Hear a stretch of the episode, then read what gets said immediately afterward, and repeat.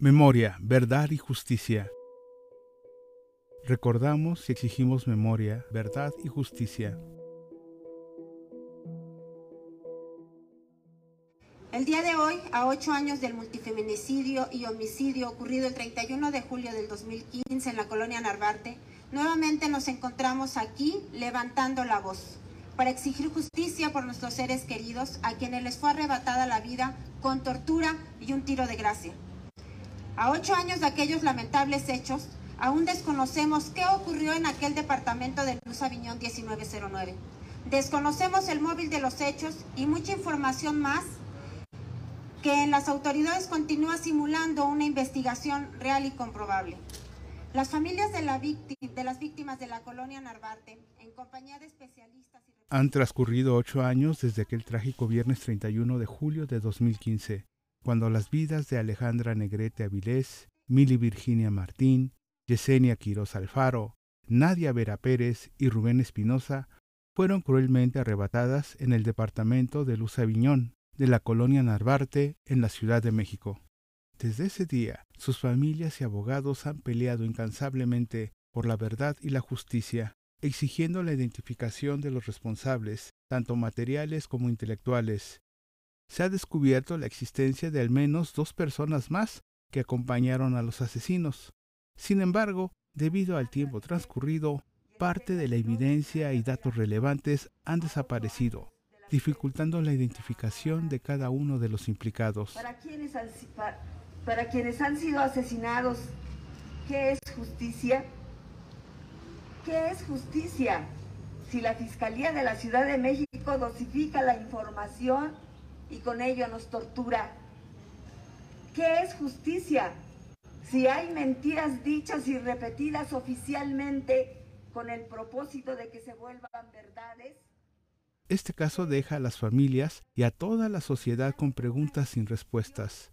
¿Por qué ocurrieron estos asesinatos? ¿Quiénes fueron los autores intelectuales detrás de este acto de violencia sin sentido? Y lo que ya sabemos, las promesas de diferentes gobiernos de brindar justicia en este caso transcurren y su actuación solo nos revelan que la impunidad en México es un problema sistémico. Las redes detrás de estos crímenes continúan operando sin importar quién esté en el poder. Los trágicos acontecimientos en la colonia Narvarte de la Ciudad de México se suman a una estadística alarmante. En estos ocho años, más de 70 periodistas han sido asesinados vinculados a su labor, y en promedio 11 mujeres son asesinadas cada día en este país. Esto refleja la incapacidad o complicidad de las autoridades, quienes no solo han fallado a las familias de las víctimas, en este caso, sino también a todos nosotros. ¿Está relacionada con el gobierno de Veracruz? ¿O tiene que ver acaso con una línea relacionada con una red de trata de personas? ¿O tiene que ver acaso con un cártel que opera en la Ciudad de México y que tiene amplio control en varias zonas de la Ciudad de México? ¿O tiene que ver incluso con la protección a estos grupos eh, delictivos que siguen enquistados en esta fiscalía? la revictimización de las familias debe cesar. Son víctimas y deben ser tratadas como tal, no como responsables de la investigación. Hoy a ocho años de este lamentable suceso, nos unimos a las familias de las víctimas para exigir justicia. No podemos permitir que este caso quede en la impunidad.